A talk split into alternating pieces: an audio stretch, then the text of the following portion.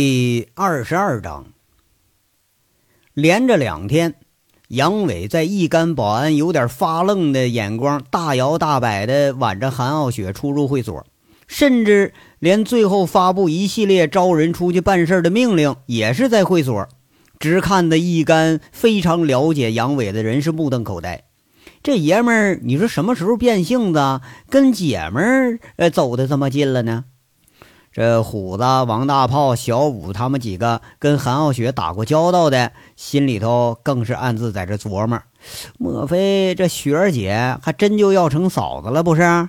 哎，不过看这姐们儿，你看又请喝酒，平时出手又大方，对兄弟们不错。这个份上哈，心里倒是想着，要真是有这么个大嫂吧，倒也不错。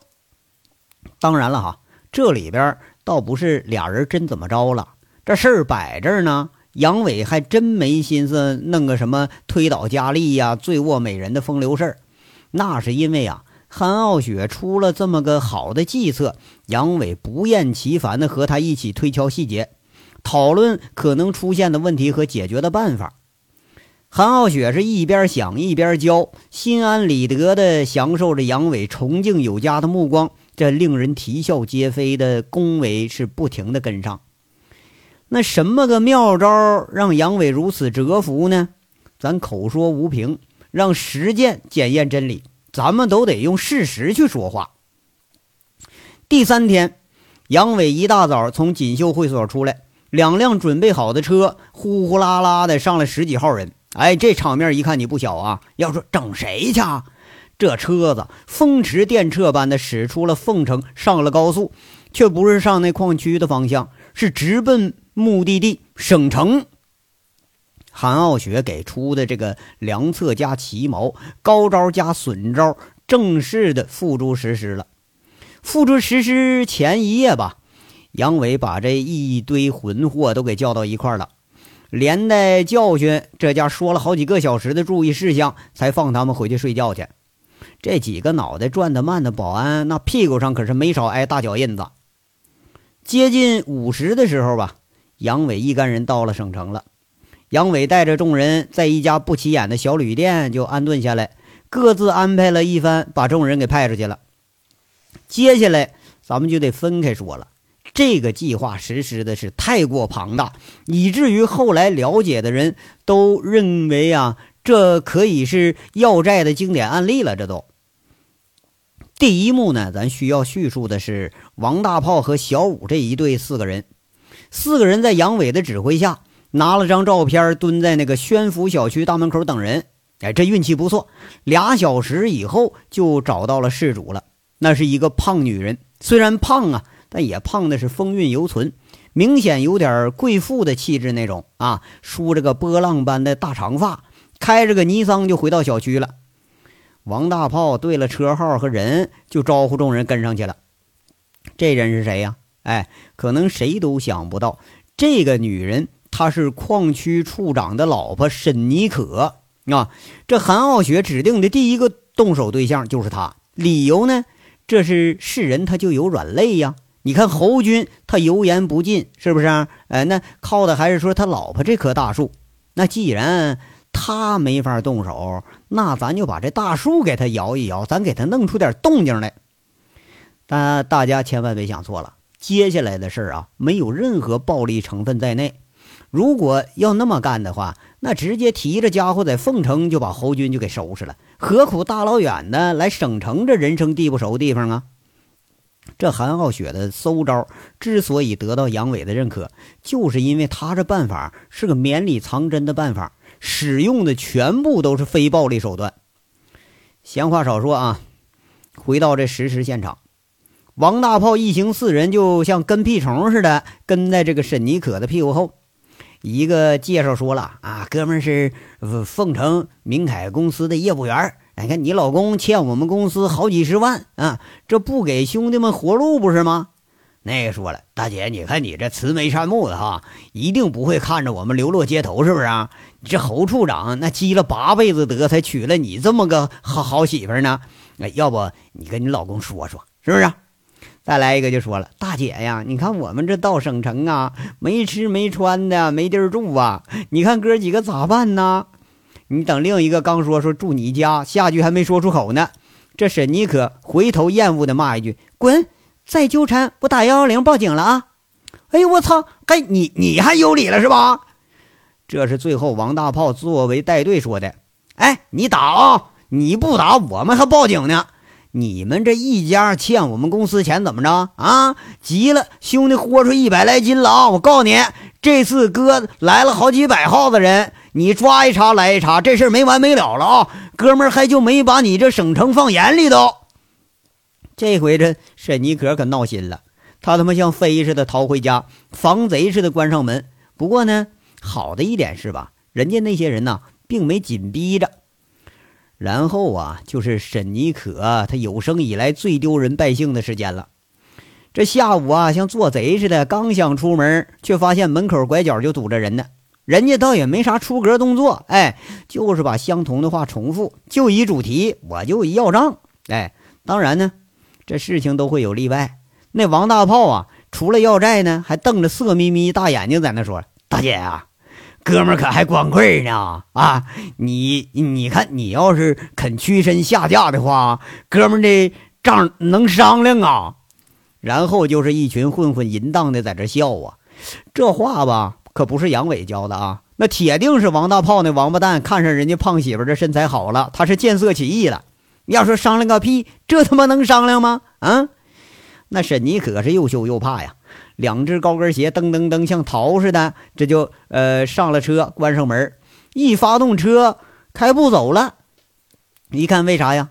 四个轱辘瘪了仨。哎，刚步行出小区，小区门口又有人上来了。最苦的是啊，刚到单位就见那个秃顶满脸横肉的王大炮，不知道怎么的混进单位了。你这沈妮可，你你就躲躲躲躲，完了完了完了！你说啊？这秃顶的居然他妈坐到沈妮可办公桌上吵吵上了，最后让保安给给撵出去了。不过这办公室这些人看沈妮可那眼光可不一样了。嗨，你说沈妮可什么时候招惹上这号痞子人物了？莫非这小老娘们有癖好，就喜欢丑的不是？等到沈妮可这刚刚往下一坐。却见那四个瘟神爷爷像四条狗似的守在单位门口，哎，不禁又说一声：“真他妈闹心呐！”效果很明显呢。当天下午，这沈妮可的电话就打回了凤城她老公那儿，又是哭又是闹啊。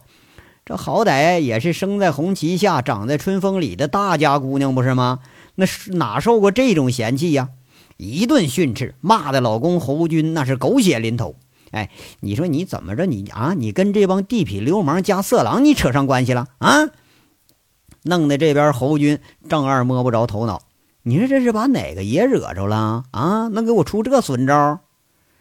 第二队人马呢是谁呀？河南的张老三啊，张老三他们来了。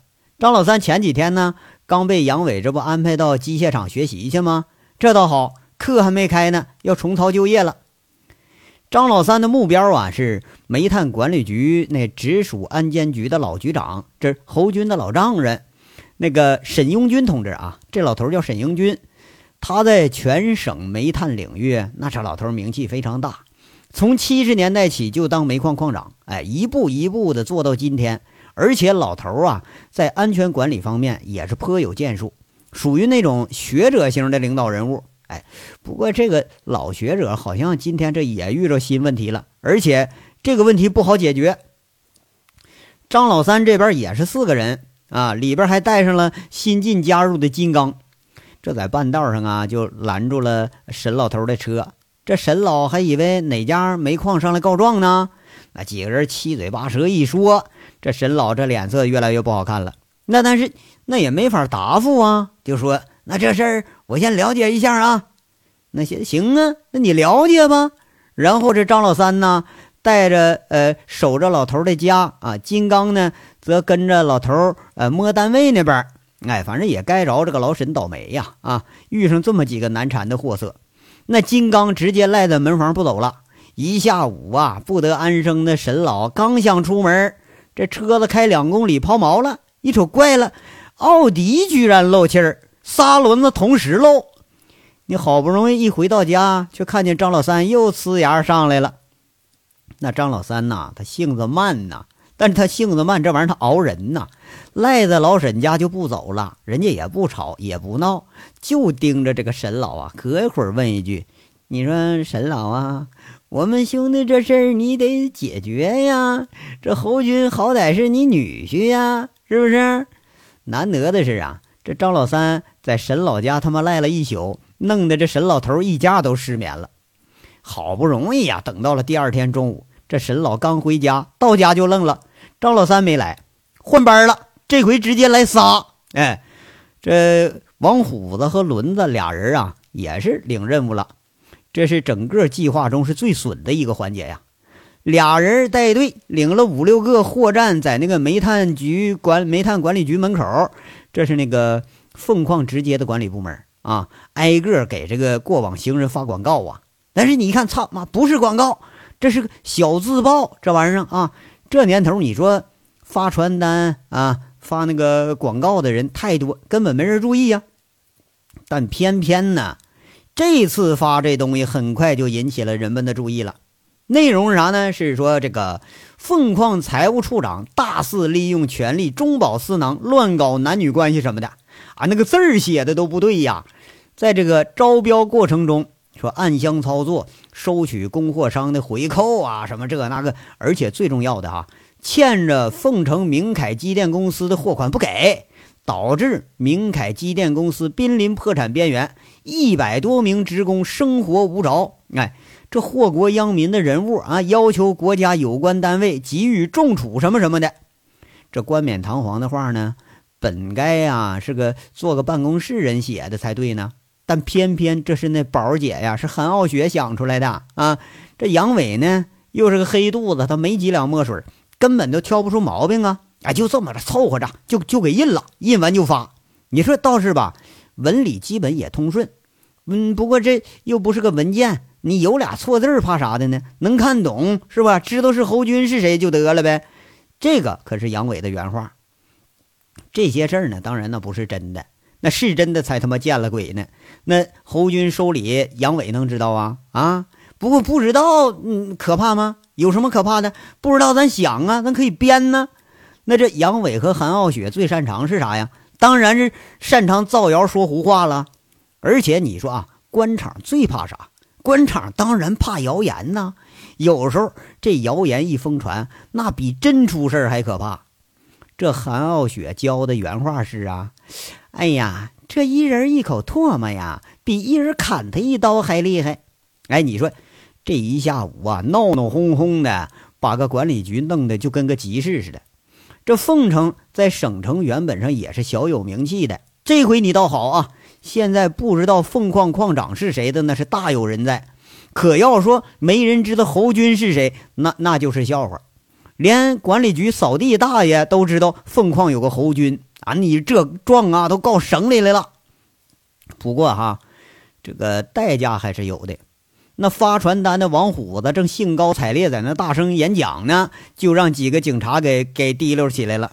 你要说也是啊，那虎子哪有过这么的被人捧的阵势啊？平时都是站着听别人给他讲课呀。今天好不容易有一群人如饥似渴的听他在这造谣啊，那说的一愣一愣，跟真的似的。这虎子有点得意忘形了，连派出所那幺幺零警车来了他都不知道啊！眼看着虎子被提了上警车了，那轮子啊跟着一帮发传单的那是有眼色，扔了一把天女散花的传单，是扭头就跑。耳边还听着虎子在那正义凛然的在那喊呢：“你们怎么能这个样？你们怎么这样对待我们老百姓？你们是为当官做主，还为我们老百姓做主？”哎，这轮子他们几个啊，一边跑一边想：“哎呦我操，这王虎子长进了啊！你说那样装的比窦娥还冤呢？什么时候老百姓里出这货色了？这话说是一溜一溜的呀。”咱们花开两朵，是各表一枝。在省城这边如火如荼的攻势展开四十八小时以后，凤城这边可就炸开锅了。先是煤炭管理局内部之间就是互相传消息，那传的玄乎。据说有好几百人呐，同时到省城了，啊，上省局告状去了，甚至说有人都到北京了。这省里马上就得有动作。这侯军这次那不是双规就得双开，要不双规加双开那都没准儿。不过这话在凤城呢，却是十个呀有八九个相信。这些年那玩意儿啊，煤炭市场比较红，那越是红火的地方越容易出事儿。每年你咋的不得收拾几个贪官啥的呀？后来呀，这话就到了凤矿了。其实，在没到之前呢，凤矿这个老总就接着几个老关系电话了啊，居然呢都是跟侯军有关。说了，你手下那个什么什么什么侯军呐，注意点啊，别他妈的一锅汤让一颗老鼠屎给毁了。你说现在这领导谁不怕事啊？啊，这没事儿都都怕找事儿啊！你你家伙，你这当领导了，谁能没点事儿？你说是不是？哪个领导没事儿？人家那有聪明人都说过，那现在抓贪官，一百个枪毙九十九个，他妈还有一个是落网的，是不是？而这老总一听这些，妈气就不打一处来。嗯，他妈的哈，这侯军，我看在你老丈人的份上，我提拔你当财务处长，你他妈狗日的，你给我找事儿是不是？我找事儿，我下次我他妈撸了你。这事儿啊，这个事主本人侯军，这时候用一句话形容比较恰当。就是热铁皮屋顶上的猫，而且是屁股被烧红了那只。先是啊，这老婆一搅和，大吵一通，紧跟着这是老丈人、老丈母娘又训他一顿。再后来呀，那个省省管局消息就来了，吓得他是出了一身的冷汗呐，就觉着这单位里那所有人看他眼神都不一样了。那连矿里老总都旁敲侧击跟他说了：“你也得把这摊子烂事你给我处理好啊！”你说头一天还好说，啊，第二天呢勉强咱也支撑过去了。到了第三天，这侯军是再也坐不住了，直接去找一个人去了。你要说他找谁呀？他找季美凤啊！啊，按照侯军的理解，这么大个动静，也就只有季美凤这么有潜力、有手腕的人才能使出来吧。你要说你怨呐，就怨自己，你不该惹这尊大神呐！哎，你说咋不咋地的？你跟人家睡不上老爷，你你置什么气呢？啊，还说他妈难听话来着！哎，对，这个还不不能是老爷，这他妈是姑奶奶呀！这季美凤一见侯军上门来找来了，找到单位了，他就愣了。嘿，哎，这兔崽子，你倒好哈，找事来了是不是？还没等发作呢。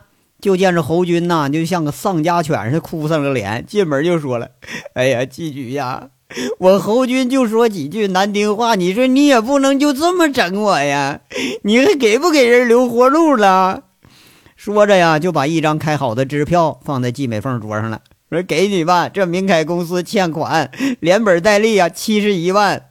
我说季局呀，您老有什么要求，您尽管开口啊，我算服您了，你赶紧停手吧。你再整事兄弟，我可就直接跳楼去了。这季美凤瞪大眼睛，是一脸的不信。谁呀？直接就把侯军给整的跟孙子似的啊？莫非是哪位天使大姐开眼了不成？我操！哎，这是真解气呀！他就挺惊奇，问了：“嘿，这怎么了？怎么了？这是啊？我这两天不门都没出吗？”这侯军哪知道这事儿啊？那哭丧脸说了：“季局呀，你看我把欠款啥的我都清了，这里头啊是谁整事儿？麻烦你打个招呼，我侯军认栽了，别这么没完没了的整了啊！”这呀呵，哎，莫非这是杨伟这小子？季美凤打了个激灵。哎，还真小看他了啊！打发走了侯军，这季美凤迫不及待就拨通了杨伟电话，开口就问：“杨伟啊，你在哪儿呢？”“啊，我在我在省城旅游呢。”杨伟在那大咧咧一说：“你要说旅游个屁呀！刚从派出所出来，那好烟好酒啊，送了好几波，把罚款交了，这才把虎子给提出来。那这虎子倒好啊，他根本都不着急呀，在派出所躺在那个拘留室里睡觉呢。”要说也是，这孩子吧，常进派出所，在派出所睡觉啊，比在家睡都踏实。这下子，季美凤九成九确定这是杨伟在弄事儿了，这就说呀：“啊，这侯军来了，钱都送来了啊！我给你们会计让他转下账啊！哎，那个杨伟啊，你怎么搞的这事儿？整的侯军呢灰灰头灰脸，像个龟孙子似的。你要说这季美凤好奇心大啊，很有兴趣提问啊，都忘了赌约这事儿了。杨伟这就故意问了啊，啥啥啥事儿？什么事儿？我这旅游呢？啊啊！你说侯军这事儿啊，我打电话了，他就送来了啊，自动送钱不好事儿吗？嗯。啊啊！说好了啊，那天你还答应我什么事儿来的？你不能反悔啊！还呸！你想得美！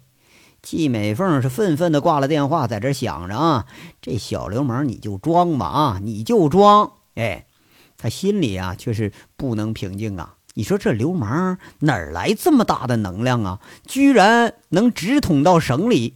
看来呀，自己也得重新审视一下他了。这边杨伟啊，续笑着挂了电话，心里第一个念头就是：这老娘们不能相信呐！那天还答应呃当老婆当情人来着呢，我这他妈的一转眼，你这你这就反悔了，你啊还呸我呢啊！跟着呀，就是想着侯军这个事儿。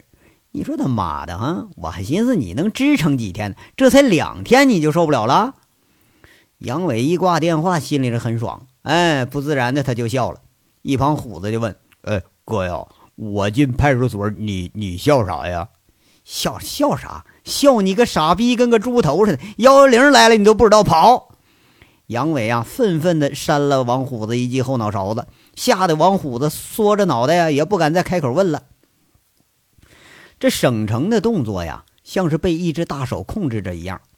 从侯军送钱的时刻开始，一切就消弭于无形了。仿佛是过云雷雨一般戛然而止。这天晚上，两辆凤城牌照的车悄然无声地驶出了省城，却是杨伟那辆三菱和从陈大拿那儿借来的商务车。车上坐的正是来省城胡搅的那帮保安。这车里头大呼小叫着的王大炮已经提了一箱啤酒在这干上了。杨伟啊，一个人开着车，这帮小子。都让他给赶到了那个金龙商务车上了。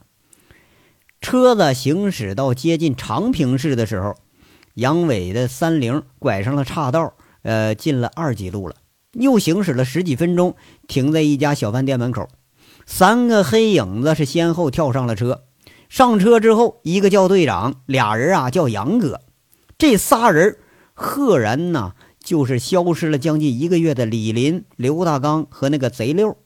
这六子的面貌已经是大为改观了，原先染过的头发已经剪成小平头了，穿着个矿工常穿的那个蓝布衫子工作服，看上去啊是个老实巴交的工人。